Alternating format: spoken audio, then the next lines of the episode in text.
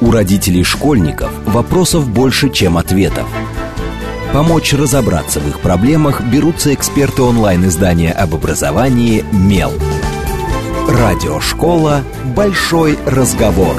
Программа предназначена для лиц старше 16 лет. Добрый день. В эфире радиошкола. Это совместный проект радиостанции «Говорит Москва», интернет-издание образования и воспитания детей «Мел». У микрофона сегодня, как обычно, я, Надя Попудогла, издатель «Мела». А в гостях у меня Максим Казарновский, директор Московского международного салона образования, который все в образовательной среде знают как ММСО. Добрый день, Максим. Добрый день. И основатель платформы ММСО Connect. Поговорим мы сегодня в преддверии юбилейного салона как раз о том, каким мы сейчас, наверное, видим образование. Не как э, школьные педагоги, наверное, не как э, чиновники, которые занимаются образовательной средой, не как э, предприниматели, работающие в образовательной среде, а вот чуть-чуть какая-то попытка взглянуть на все произошедшее и происходящее с нами сверху. И я заходила вот э, несколько раз на страницу МСО, новую как раз анонсирующую, uh-huh. и там я увидела слово «глокализация образования» как тему формы. Давайте вот начнем, потому что мне кажется, это что-то про образование, но не всем понятное. Да, это был любопытный э, наш внутренний диалог с самими собой, а, собственно, с какой мыслью, с какой концепцией мы выходим в этом году во-первых, десятый, с одной стороны, э, салон юбилейный, а с другой стороны, мы понимаем, в каком контексте мы находимся и каким образом правильно вступать в диалог в этом контексте с точки зрения образования. Это был, это был такой челлендж э, для нас. И размышления нас, наши привели к следующему, что в действительности, если посмотреть на глобальный контекст, потому что ММСО все-таки это международный салон образования, который должен учитывать, учитывать все, что с нами происходит. И мы почувствовали некоторый откат э, не только с точки зрения того, что происходит конкретно с Россией, но и в целом процессы, которые запущены сегодня, и почувствовали, что возникает некоторая антитеза глобализации. То есть э, вот когда ты отдаешь себя а, в руки глобальных корпораций, и они являются некоторыми носителями смысла, свободы, а, больших а, идей во всем мире. Кажется, что сейчас это стало немножко меняться сильно, еще раз, не, не только с точки зрения России. И пошел совершенно другой как бы тренд, когда хочется быть глобальным игроком, но все-таки хочется не потерять собственную идентичность. И вот на этом понимании родилось э, это слово глокализация. Слово глокал английское существует уже больше 10 лет, но оно никогда так не, так не звучало пронзительно, как звучит сейчас э, в целом, когда мы разговариваем о том, как устроен мир э, в целом. И вот это сочетание локальности и глобальных амбиций – это вот то, что выходит сегодня на передний план. Это очевидно выходит на передний план с точки зрения внешней политики России, мы должны это иметь в виду. Но нам показалось гораздо интереснее посмотреть внутрь системы образования и увидеть эту глокализацию вообще все, что происходит в системе образования. Потому что если мы смотрим на то, что сегодня предлагает э, государство с точки зрения государственной образовательной политики, все проекты начинаются со слова «единый».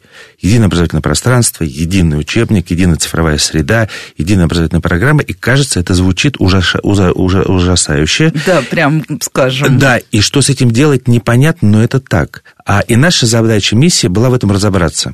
И мы поняли, что мы попадаем с глокализацией ровно сюда, потому что в действительности что делает государство? Государство корсетом стягивает фундамент. И это логично. То есть есть некоторый эм, обязательный бесшовный доступ к качественному базовому образованию из всех точек страны.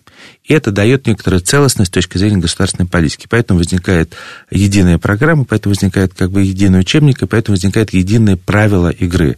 Но в действительности вся вариативная часть сохраняется в ресурсах каждого конкретного педагога, каждого конкретного образовательного учреждения, с одной стороны. С другой стороны, мы видим, что у каждого региона есть все-таки KPI на собственную непохожесть, на собственную а, региональную модель. У муниципалитетов есть свои э, локальные задачи, у каждой образовательной организации свои, а у педагогов в контексте ребенка тоже возникает, собственно, работа с непохожими. И вот наша задача прочертить этот баланс между единообразными, центричными трендами в образовании – с тем воздухом, который все равно сохраняется, просто им нужно научиться пользоваться. Это действительно стало гораздо сложнее, чем прежде, но а, воздуха не уменьшилось, он стал другим с точки зрения инструментов. Мы на салоне даем палитру, с одной стороны, государственную навигацию по государственным проектам, с другой стороны, мы даем палитру и навигацию по воздуху. Инструментарий, как этим воздухом пользоваться на уровне ребенка, на уровне предметной области, на уровне образовательной организации, на уровне муниципалитета, на уровне региона и так далее. То есть вот что такое глокализация, как нашего понимания мироустройства сегодня и наше понимание э, устройства системы образования а в целом, хотим мы этого или нет, но вот пока видим это так. Ну, и тут у меня будет вопрос, который тревожит меня лично, и, возможно, не только меня. Как раз наблюдая за всем, что происходит в последнее время, да, с одной стороны, мы понимаем, что мы действительно в какой-то степени отстраиваемся от глобальных тенденций, и не только мы, да. Угу. С другой стороны, вот что касается слова «единый», у меня сложилось такое ощущение, что мы как-то... Вот был период, когда мы очень много говорили про качество образования как угу. раз, наполнение образования и все остальное. А сейчас у меня есть ощущение, что мы постоянно говорим исключительно про рамки и подходы, но не куда-то пропала вот эта история качественного результата. И я даже не только о том, что мы там, например, отказались от международных э, тестов оценки качества образования – а просто что эта тема, она как-то стала все более и более замыльна, то есть даже если посмотреть на какие-то публичные высказывания самых разных людей, связанных с образовательной средой, мы сейчас не видим там вот этого вопроса, как же нам сделать так, чтобы образование было действительно образованием, не вот набором шаблонов каких-то, которые вот действительно их сейчас много, тем, что дает некий конкретный хороший результат. Это очень точно, очень точно комментарий, и на него есть несколько ответов. Значит, первый ответ, я вот недавно был а, в Ярославле на конференции Евразийский форум, выступал глава Рособорнадзора, и он действительно с гордостью говорил о том, что мы, у нас импортозамещение в оценке качеством, а мы убрали э, международную экспертизу в оценке, и теперь мы стали не гипотеза, как 10 стран, э, попасть в десятку лучших стран мира по общему образованию, но как свершившийся факт, и даже ближе, и идем выше, и так далее. И это, в этом, конечно, есть некоторая опасность, но э, здесь надо понимать, что это на уровне лозунгов, и в действительности проблема оценки качества образования очень сейчас остра. Нет, вот это как раз один из немногих элементов государственной политики, который не сформирован. И мы попробуем на салоне инициировать эту дискуссию, а что сегодня является и кто является, то есть какие метрики, а, и критерии, кто, критерии метрики, метрики, и кто это и все кто, делает. Кто носитель, да, это абсолютная большая проблема, она не решена и внутри сообщества, и не, и не решена внутри регуляторов.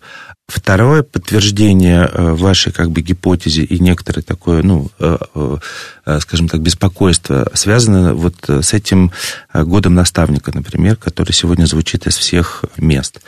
И мы видим, если есть дорожная карта по тому, какие события стоят в годе наставника, 90 из них не связаны с содержанием. Да. То есть действительно мы обеспокоены регулятор, нагрузкой, оплатой, инструкциями и так далее. И мы пробуем на салоне вытянуть, а что же такое наставничество по сути? Давайте, прежде чем его упаковывать, давайте разберемся, что это. И мы создаем, создаем отдельную панель бизнес-менторов и бизнес-наставников, которые с рынка придут и расскажут в образовании, а что это, зачем и какие следствия, как, как вообще это интегрировать а, в э, жизнь и педагога. Это, потом, и настраивать, да, да. Потому что этого нет понимания, но самая большая проблема, что что нет попыток в этом разобраться по сути. И мы очень будем стараться с, э, помогать, и мы э, предлагаем году наставнику там вот платформу как раз самому Connect, которая могла упаковать как базу знаний всего того, что произойдет в этом году, чтобы потом это не формальное событие, которое прошли и забыли, а события с цифровыми следами, которые можно потом что-то из этого плести, единые смыслы. Это второй тезис. И третий, мне кажется, э, самое важное, что все-таки действительно сейчас, а, ну не то, что не модно, а может быть даже неуместно в контексте лозунгов, которые, в которых мы должны как бы жить, говорить про э, качество и содержание образования, но из профессии оно никуда не ушло. То есть, если ты хочешь оставаться в профессии, то единственный твой критерий э, твоей профессиональной деятельности как педагога, как управленческой команды, как э, муниципалитета, который ведет, э, собственно, ну, большую деятельность на земле, потому что все-таки муниципалитет это тот, кто отвечает на детский сад, э, э, школа, дополнительное образование, СПО и так далее. А там внутренне, внутри профессиональной дискуссии оценка качества стоит на первом месте. Она сейчас не публична, вы абсолютно правы, но с точки зрения профессиональной этики, профессионального самоуважения, она никуда не ушла. Ну, я очень рада слышать, если так. И я тут э, параллельно задумалась еще, наверное, вот уже несколько раз прозвучало, что вот каждый регион у нас особенный, а mm вот какие-то примеры какой-то интересной э, региональной истории, которая прям показывает вот это вот многообразие. А... Ну или просто какого-то подхода, да. который действительно прикольный. А, отличный вопрос, потому что вчера мы с одним из наших кураторов, Сергеем Косаревским, который отвечает у нас э, за эм, дополнительное образование, мы э, строили сессию а, которая называется, а, как бы так, э, так пока проект «Столичное образование в арктических регионах». Мы берем а, арктические регионы, сильно удаленные от, от страны, с ярко выраженным национальным колоритом, компонентой, идентичностью и так далее, и попробуем на салон вытянуть именно эту непохожую конструкцию, непохожую модель и развернуть ее и посмотреть, а вот как она с точки зрения всех этих единообразных проектов живет, потому что всегда жила особенно, а как она живет сейчас особенно по-другому.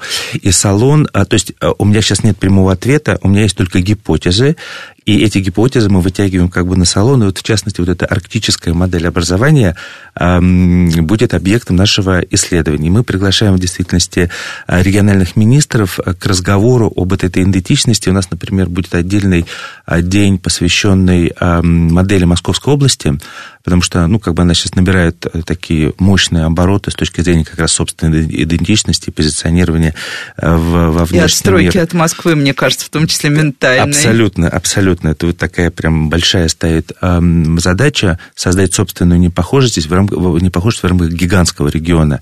Это тоже будет объектом э, отдельного фокуса. Поэтому на салоне мы действительно такой, занимаемся в этом году ну, исследовательской работой по э, формированию и очертанию э, региональной идентичности в образовании.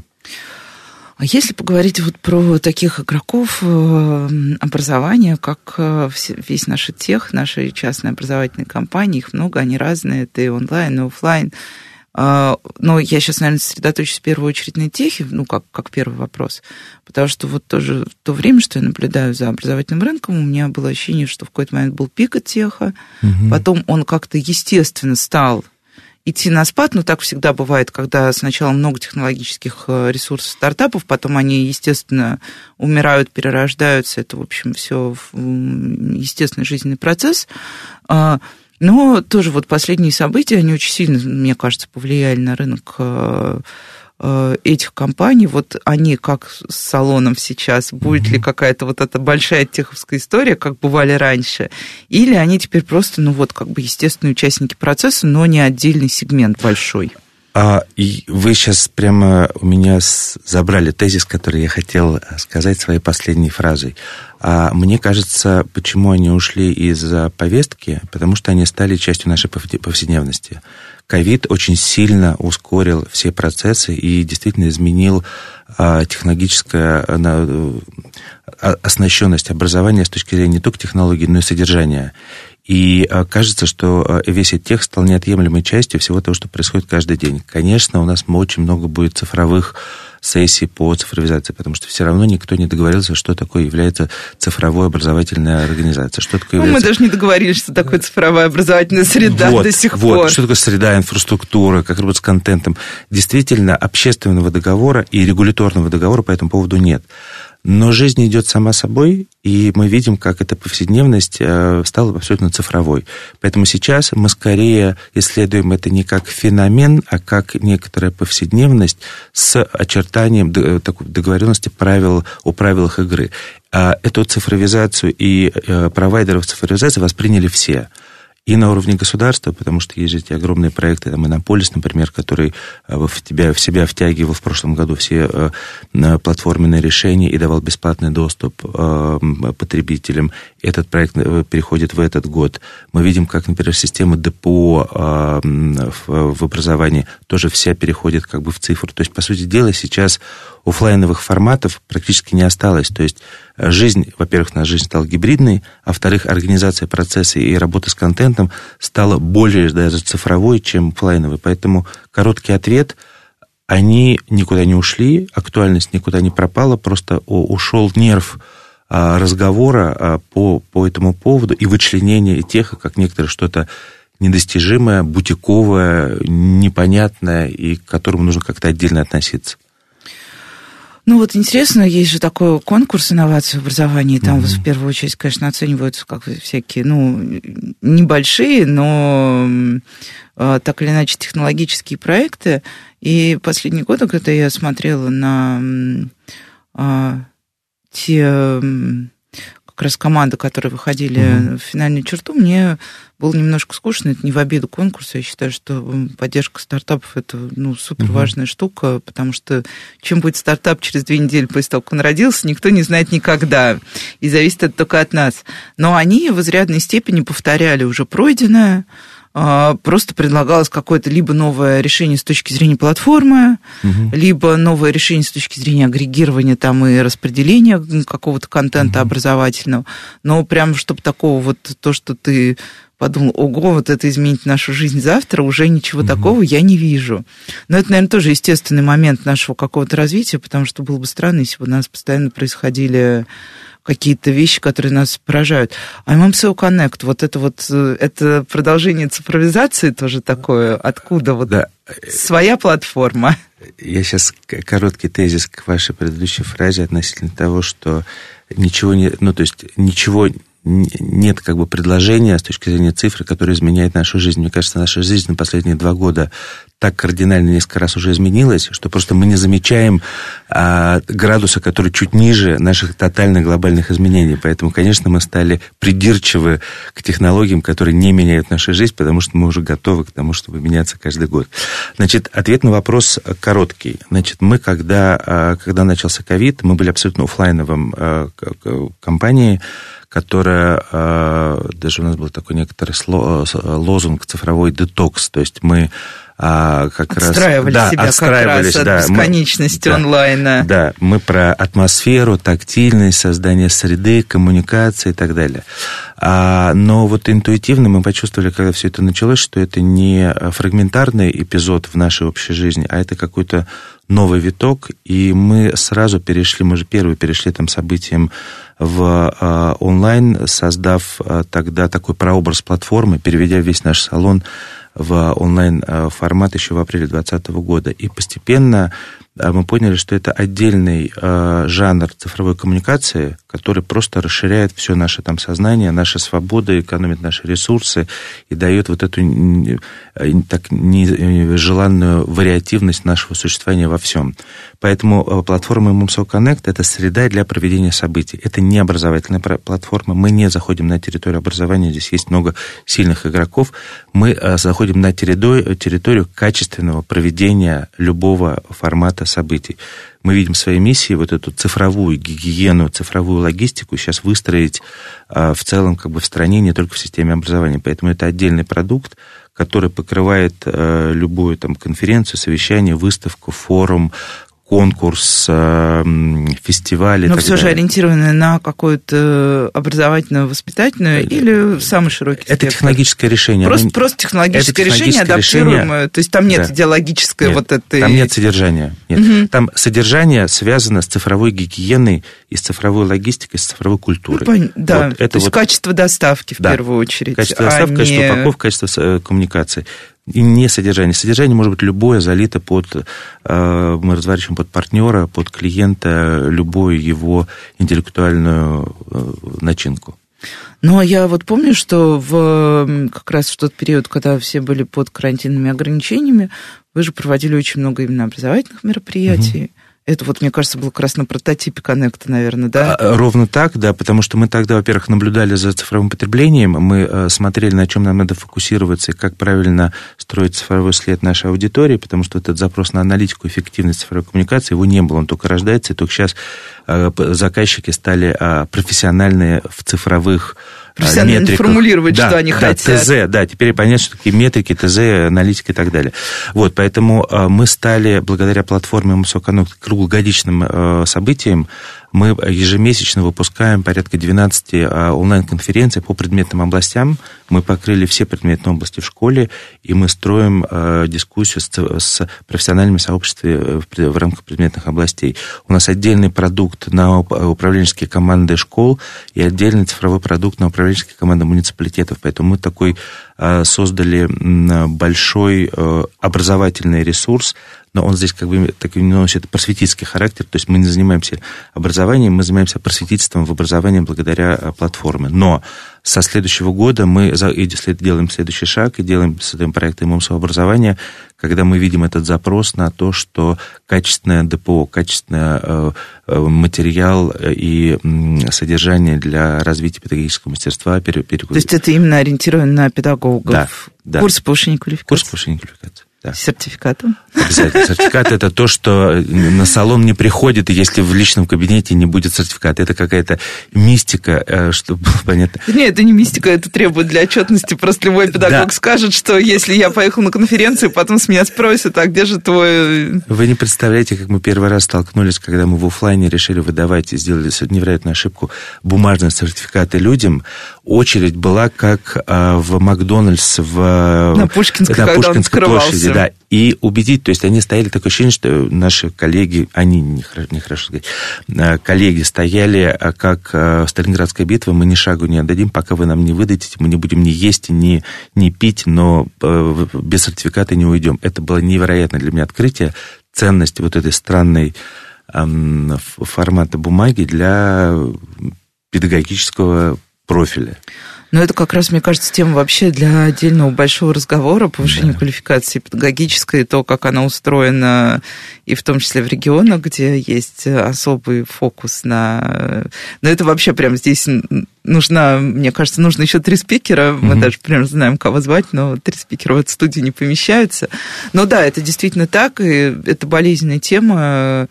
И поскольку педагоги обязаны это делать, угу. и выхода нет, и кто-то, а времени у педагогов мало, и часто это превращается в формальность. А с другой стороны, от многих педагогов я слышу запрос на как раз то, что нам не хватает очень качественных курсов, которые учитывают какие-то наши конкретные запросы, а не общий курс, там, ну, как это бывает, э, знаю, там особенности проведения уроков химии в седьмых классах, вот, э, курс ну, повышения квалификации. Ну, вот смотрите, во-первых, образование очень сложная э, конструкция, и она очень разнонаправленная. Действительно, вот рынок ДПО, у нас будет 8 э, мероприятий на Салониках, где мы тоже делаем некоторую навигацию по тому, как устроен сегодня эм, повышение квалификации у педагога. Значит, там есть совершенно разнонаправленные вещи. Есть двух-трехтысячные онлайн-курсы для сертификата. То есть прямо это огромный рынок поставщиков этого... Космический просто. Да. А есть регулятор в виде там, Академии э, э, просвещения, которая э, хочет этот рынок, ну, не то что монополизировать, но сделать, стать там основным игроком по обязательным по курсам по повышению квалификации. Да. да. Но действительно есть очень точечные запросы, потому что ведь нет такого понятия учитель в целом. Есть действительно учитель химии, это совершенно отдельный образ, отдельный профиль. Учитель по географии – это другой как бы человек. Учитель по информатике – это там третий человек и так далее. И вот это персональное, э, запрос на персональное взаимодействие с самим собой – он очень, э, он сейчас набирает обороты, и вот он как бы как раз про эту вариативность и возможность сохранения профессиональной идентичности во всех этих единообразных проектах. Ну и сейчас мы прервемся на короткие новости, и после этого продолжим наш разговор, так что вы не отключайтесь, поговорим еще про педагогов. У меня есть, кстати, вопросы про педагогов, может быть, не очень корректные, но я постараюсь их корректно задать. С вами Радиошкола. У родителей школьников вопросов больше, чем ответов. Помочь разобраться в их проблемах берутся эксперты онлайн-издания об образовании «Мел». Радиошкола «Большой разговор». Добрый день. В эфире снова радиошкола. Это совместный проект радиостанции «Говорит Москва», интернет-издание образования и воспитания детей МЕЛ. У микрофона по-прежнему я, издатель МЕЛа Надя Побудогла. В гостях у меня по-прежнему Максим Казарновский. Добрый день еще раз, Максим. Добрый день. Директор Московского международного салона образования, основатель платформы ММСО. И говорим мы сегодня, ну, в преддверии как раз салона, о том, как мы вообще сейчас видим образование – как мы видим какие-то происходящие с нами процессы изменений, про которые главное, что мы сейчас даже не можем однозначно сказать лучшее, худшее. То есть это, ну вот для меня это настолько какой-то реактивный процесс, в котором ты пока летишь, ты не в состоянии увидеть прогнозируемую точку посадки твоего там летательного объекта и как это будет. Но вот мы говорили о том, как много, да, было лозунга я, наверное, как-то регулятивного в последний год мы увидели с точки зрения образования. Я, наверное, как-то... И потом заговорили про педагогов. Я, если честно, очень верю в наших педагогов и в качество нашей школы в том, что Туда продолжают приходить молодые люди, там продолжают работать люди, которые так не разочаровались в системе и работают очень хорошо. Я, кстати, была на родительском собрании у своего ребенка, и у нас в родительском чате все очень хотели показать учительнице русского литературы, как она неправильно учит детей. В чате мы всегда хотим что-то показать. Потом пришла молодая учительница, улыбнулась всем, и оказалось, что показывать нам ей нечего. Угу. Все поздоровались, познакомились и разошлись. Но это уже такая просто ремарка. Я вижу очень много тоже того, что делается в последние годы, с точки зрения, я понимаю, это, наверное, защита педагога. Вот у нас была очень большая дискуссия про услуга-не услуга, вроде бы mm-hmm. поставили точку законодательно. Сейчас идут уже какие-то следующие движения, как мы можем защитить педагога. Вот э, то, что вызвало огромное возмущение у родительского сообщества, что давай, а давайте запретим типа, записывать педагогов на видео. Это, конечно, максимальное упрощение инициативы, но тем не менее. Давайте вообще примем закон об охране педагога и я вот все думаю, это откуда рождается этот запрос? Ну, потому что когда я общаюсь с самими педагогами, если честно, я не слышу от них запроса на законодательную защиту их статуса. Ну, по поводу услуги были дискуссии, но вот дальше уже они не заходили. Вот как вам кажется, тоже с точки зрения уже опытов, может быть, предыдущих каких-то салонов, угу. потому что эта же тема поднималась, я точно помню, и раньше много раз. Смотрите, во-первых, здесь э, такой тезис связан с тем, что все, что происходит с точки зрения регуляторики, то есть э, законодательных инициатив по регулированию системы образования, это занимается э, один космос. Жизнь педагога находится в другом космосе. Жизнь родителя находится в третьем космосе, а жизнь ребенка находится в четвертом космосе. И, к сожалению, эти космосы редко пересекаются друг с другом. И мы каждый год, когда проектируем программу салона, вот у нас основная там миссия попробовать эти космосы пересекать друг с другом, чтобы просто начать слышать и так далее. Поэтому э, действительно сложно э, серьезно рассматривать педагога, который требует как бы, к себе защиты на законодательном уровне. Я такого тоже не, не видел, не слышу. И то, что педагогу нужна безопасная среда, а, и поддержка. И поддержка. Это, это безусловно так. Я недавно слышал на Теди выступление простого педагога, я забыл, с какого-то штата, педагога-предметника, там была а, очень простая 15-минутная речь о том, что я понимаю, что я отвечаю за каждого ребенка в классе. Я понимаю, что я должна вовремя прийти ему на помощь, увидев каждый день, когда он передо мной, что с ним происходит. И я здесь вижу, наверное, гораздо больше, чем родители, могу гораздо больше предотвратить катастроф, которые могут наращиваться, накапливаться у ребенка. Но кто бы развидел меня, она сказала, кто бы со мной поговорил, кто бы услышал меня, чтобы видеть ребенка, услышьте кто-нибудь меня. И это большой запрос у педагога на чувство собственного достоинства, которое, к сожалению, в системе образования российского не является а, гордостью, не является как бы фокусом. И вот в этом контексте э, педагогу, конечно, необходимо безопасность, она не лежит на территории регулирования, она лежит на территории уважения системе, системы и уважения всех нас к педагогу. Я был на фантастической лекции несколько недель назад о Манашвили, который приехал в Москву, ему 92 года. Да, он 6 часов, да, что. он 6 часов отстоял на сцене, и он разговаривал о чувстве собственного... Он, по сути дела, он был, как был проповедник, да, и я был потрясен качеством, уровнем разговора, потому что у меня сначала к нему был такой продуктовый запрос. Ну, хорошо, ну, а расскажи как? А потом я понял, что этот вопрос неуместен, потому что он рассказывает, он волакивает тебя гордостью за то, кем ты являешься, за то, что без учителя и для, у него, э, когда он говорит учитель с большой буквы, это не формальность. Но у него даже на речи это слышно. Да. Он а, очень это... хорошо артикулирует это. И я понимаю, что педагогам это, это, это невероятно нужно. В зале сидели пополам родителей и э, преподавателей. Билет стоил от 6 до 10 тысяч рублей. Это очень солидная сумма. Это гигантская сумма да. для повышения даже квалификации.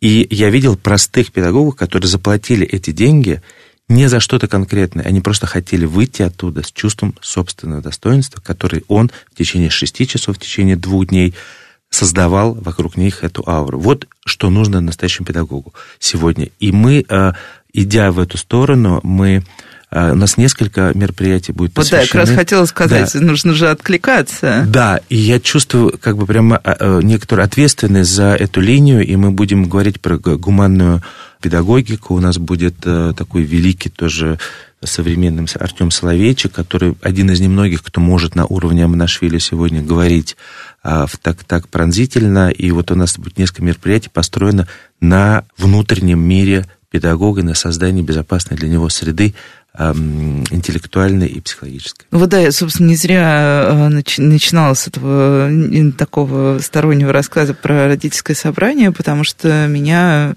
ну, как бы неустанно поражает. Ну, наверное, тоже как родитель я часто бываю чем-то недовольна в школе. Mm-hmm. Как бы это естественно, ну, потому что Э, мне кажется, родитель, который абсолютно доволен всем, что с его ребенком происходит в школе, это родитель, который не очень хорошо знает про школьную жизнь ребенка. Mm-hmm. Вот, ну это какое-то мое убеждение. А так ты всегда чем-то недоволен. Сегодня тем, что твоему ребенку не хватило завтрака, завтра тем, как он усвоил какую-то тему, как он реагирует на школу. Но я вот да, думала о том, что ну, меня искренне удивляет, как часто агрессивно мы себя ведем, мы, родители, я сейчас сознательно говорю мы, чтобы не исключать себя из этого огромного массива, мы часто ведем себя очень агрессивно по отношению к школе, при том, что потом признаемся, что, mm-hmm. ну, как бы да, а что? Ну, я здесь вижу, э, наблюдая много лет за вот этими конфликтами, которые происходят между родителями и школой, они возникают только тогда, когда школа не строит коммуникации с родителями. Родителю надо не так много. Родителю, как и учителю, нужно немножко уважения и немножко в свою сторону реверанса. И принятие просто, и принятие, как родителя, да. да. Поэтому вот э, эти все запросы родителей на вовлечение в образовательный процесс, они от э, как бы отсутствия живого диалога со школой. А школа не строит этого диалога, это правда, это большая проблема. И там, где этот диалог налажен, просто, как вы сказали, на бытовом уровне пришла классная, э, классная красивая девушка-педагог, улыбнулась, дала немного тепла родителям, и все вопросы снялись. И это действительно так. У меня пример нашей любимой школы, где я председателем управляющего совета Сергея Казарновского. В моем классе, где учился мой ребенок, казалось бы, все родители прям такие воздушные. И Произош... школа воздушная. И школа как бы воздушная. Считается одной из самых воздушных да. в Москве. И в этой воздушной школе родители ополчились на классного руководителя и создали такое невыносимые условия, что классный руководитель должна была в конце года просто уйти. Начали разбираться, что такое, в чем проблема. Выяснилось, что за 9 месяцев образовательного процесса классная руководитель ни разу не вступила в коммуникацию с родителем. Ни разу не, не вот сложности, которые там возникали по ходу, не предложила это обсудить. И, на, гнев, который накапливался как годами очень продвинутых родителей, заканчивается банально одним и тем же травлей классного руководителя не потому, что они плохие, а потому, что просто не было крантика, который мог выпустить э, вовремя этот гнев и перевести его совершенно в нормальную э, живую площадь. Не так много нужно родителю, чтобы не вмешиваться, в хорошем смысле, не вмешиваться в школьную жизнь. Ох, ну, на самом деле это правда так, потому что если мы посмотрим, когда на нас обращают внимание, мы начинаем значительно меньше писать сообщений в чат с другими родителями и классным руководителем, и в какие-то частные чаты с отдельными педагогами.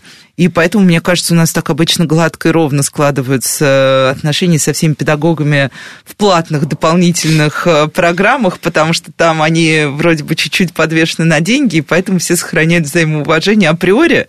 Ну и значительно больше коммуникации, потому что сам формат больше располагает к общению и тому, что тебе дает какую-то обратную связь ребенке. Я, кстати, да, тоже заметила за собой такую позорную вещь. Мой ребенок ходит, занимается ну, частным образом математикой. Каждый раз э, после занятий я получаю обратную связь, файл, в котором описано, что вот, как он был активен на уроке или не активен, какие задания он выполнил.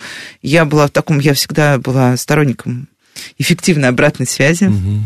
Говорила, как мне не хватает. Пятое письмо я перестала уже открывать, потому что, господи, ну я уже получила свою эффективную обратную связь.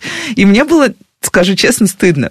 Но теперь про МСО тезис. Мы разработали новые способы коммуникации между гостями и экспонентами. Меня mm-hmm. зацепило, потому что mm-hmm. я, на самом деле, не фанат салонов любых.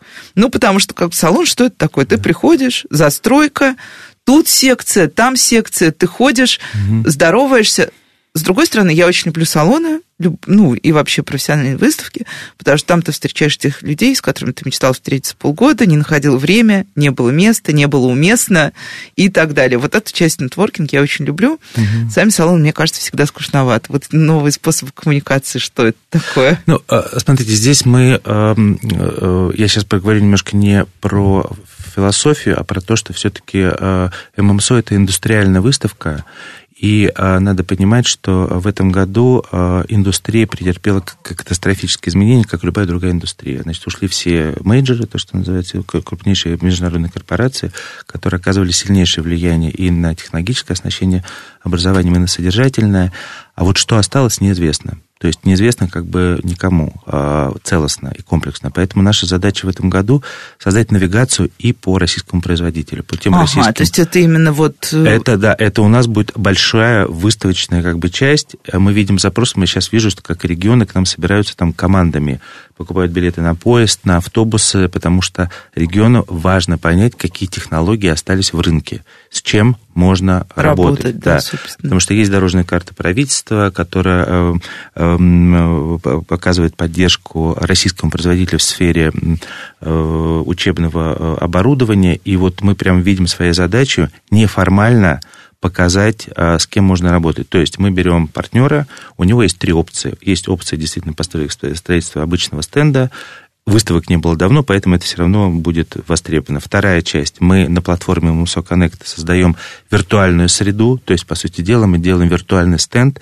позволяя а, любому человеку, который не приехал физически на салон, познакомиться с продуктами, идеями, технологиями производителя, в сфере образования. И третья вещь, мы упаковываем представителей компании в образовательную в, программу. То есть делаем такой нативную маркетинг, чтобы это не было, ну, не вызывало как бы отторжения, потому что обычно бизнес плохо умеет себя презентовать. Ему нужна наставничество здесь в этом смысле.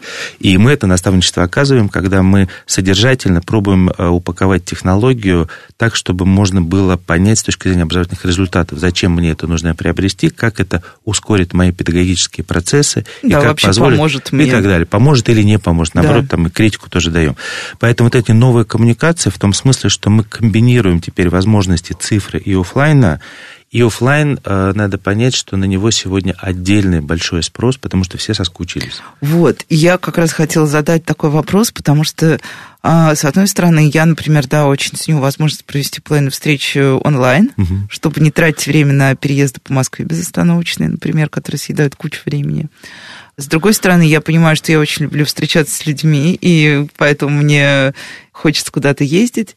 И я хотела спросить как раз про ММСО, особенно с точки зрения больших событий. Ну, понятно, что онлайн-формат дает тебе большую гибкость. Ты можешь никуда не ехать. Угу. Ты можешь посмотреть в удобное тебе время. Ты можешь сэкономить деньги, в конце концов, как бы глобально. С другой стороны, кажется, да, что онлайн действительно как переживает свое второе рождение – вот как вам кажется, как в этом году будет распределяться аудитория офлайн онлайн? И есть ли у вас какие-то вот прям онлайн будет, не знаю, как-то стопроцентной копии офлайна, mm-hmm. или онлайн все-таки это отдельная будет какая-то оболочка? Mm-hmm. Смотрите, во-первых, мое личное понимание, что я вот за время ковида э, примерно формулу 1 к 5 выработал, что на одну офлайн встречу можно позволить себе 5 онлайн. То есть, как бы, э, это сильная экономия, свобода и так далее, да. И выносить на офлайн только то, что нельзя обсудить в онлайне. Значит, с точки зрения нашей э, конфигурации, значит, мы делаем две вещи любопытных. С одной стороны, мы сам э, дни проведения салона закрываем от онлайна. То есть мы хотим, чтобы право первой ночи получили те, кто придет физически ногами ага, на, вот ВД... так, на ВДНХ. Да. А, и в этом, мне кажется, как бы было бы честно и по отношению к тем, кто проинвестирует свой приезд, ну, потому что все-таки это нужно приехать в Москву. Вот да, я вот и говорила да, об этой да, тонкой да. истории. Вот мы ее прямо подсвечиваем очень жестко.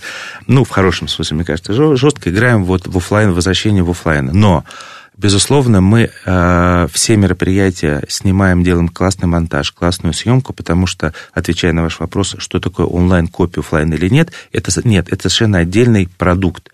То есть мы готовим э, контент, который рождается на салоне, в отдельный цифровой продукт, для того, чтобы он получил потом свою э, э, пролонгированную жизнь в подюзе.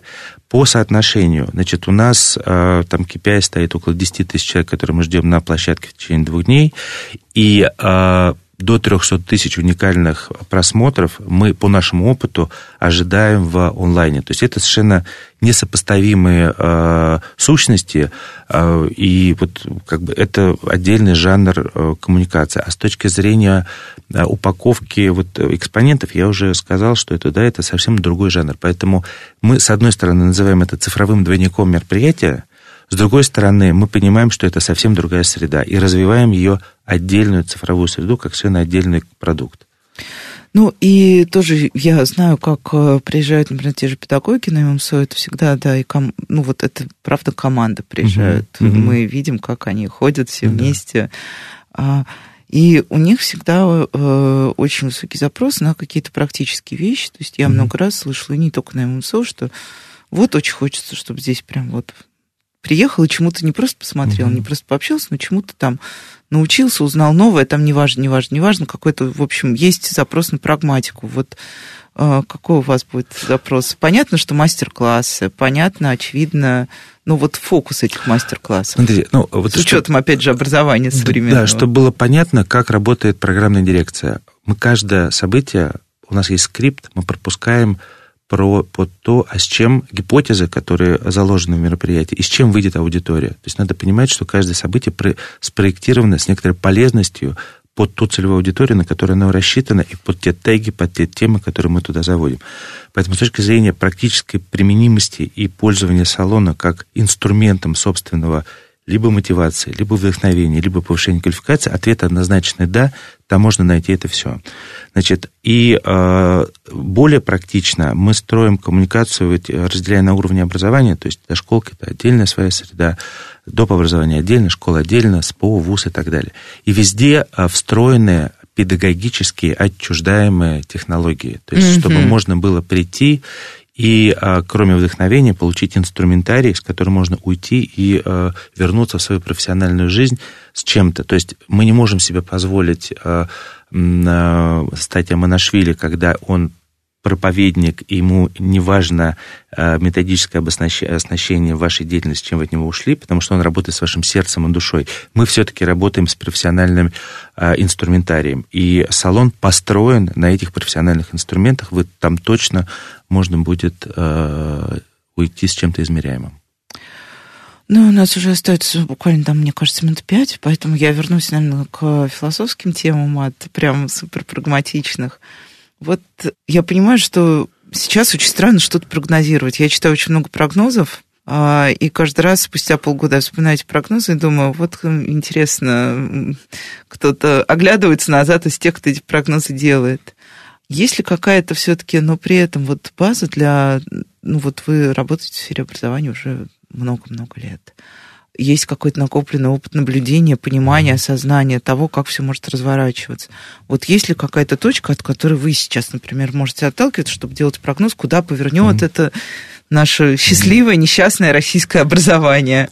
Ну, а, а здесь два ответа. А, первый ответ, что образование – это одна из самых консервативных сред нашей жизни, и поэтому, несмотря на то, что каждый вновь пришедший считает необходимо сделать революционные реформы, а это все не так просто, потому что инерция у образования невероятно сильная. И это в том числе естественная инерция. Да, естественно, абсолютно, да, это как бы и, и ее изменить достаточно сложно. Поэтому я верю в эту инерцию и верю в эту, в хорошем смысле, традиционность образования, и поэтому э, вот это сиюминутные э, некоторые э, изменения они не должны повлиять на базовую сущность как бы, образования. Это вопрос номер, ответ, ответ первый.